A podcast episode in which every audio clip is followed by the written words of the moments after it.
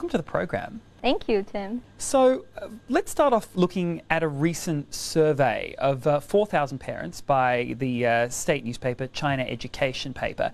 It's found that 92% of parents enroll their kids in extracurricular classes, and half of the family spent more than 10,000 yuan on these classes. It's not an insignificant amount of money.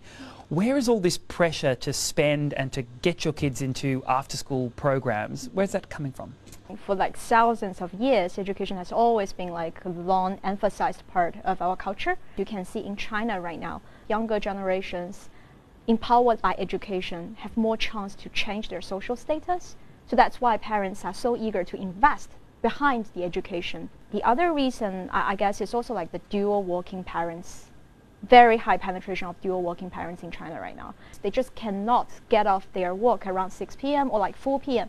to pick up their kids. They need someone to look after their kids, but And- not grandparents. And fill that gap Yes. in a productive way. yes, Right. exactly. There's also this interesting term uh, called involution, um, 内卷 in Chinese, like a process of incessant competition where nobody really ends up benefiting. Mm. Can you explain that a little bit more and, and where that phenomenon came from? I would say it's again to the back starting point that every parents want their kids to be the best. They want to spend literally 10 to 15 percent of like households' income in like more developed cities in China, and with like so much better after school offerings out there, so many tutors providing guidance, helping people to find shortcut to get to the best schools, right? And the competition just like become like younger and younger. Parents become like quite anxious. Intellectually, I do think they get something out of it. But given like the penetration of such activities so high, then it becomes another game that unless you get to the top teachers and things, the bar is higher. In 1990, the bar is here. Now the bar is here, and you wa- in order to be in the top schools, you need to be even higher, and you need more investment into it. And no one wants to be left behind. That's it. I want to bring in population into this. How is it this whole situation going to be affected by China's changing demographics? We are seeing fewer and fewer You're right. Young children. Yes. Um, and, and we are expecting the census results to, to bear that out when they are Yes. released. Yes. Uh, what sort of effect is that going to have on the education market? you can see from like past six months, there are a lot of regulation on schools, on outside of school, like education industry, right? Literally exert control over on their their fee collection model, a, a lot of things. So involution is one of the reason. And then with like very high education spending and cost, younger generation are unwilling to like give birth to kids, right? So that's one of the starting points um, government is pushing for. But then you might think, oh, with less competition, parents will become less like anxious. My point is with like growing middle class, yes, population is shrinking, but like there's growing population of middle class.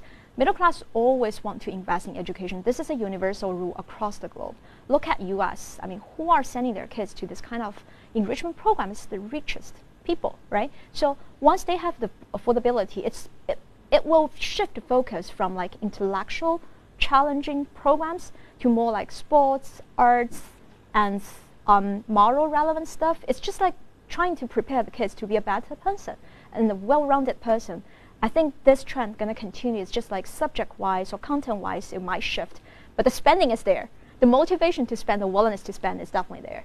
Will Yeah. that make for happier and perhaps less stressed kids exactly. as well? Yes, hopefully. I think in the long run, 20, 30 years, um, starting from hopefully tier one cities. Yes. You mentioned also uh, just then uh, that the government has been looking to crack down on some of the players in this industry. And we have heard uh, just sort of in the last couple of weeks, uh, online education providers have reportedly been pulling uh, preschool courses uh, off their platforms. Um, and if the market is still there, aren't, aren't these companies just going to slip back into that space? You're right. Short answer to you is right. So, uh, given the high school and university entrance examination, if they remains as it is, this this demand cannot be suppressed.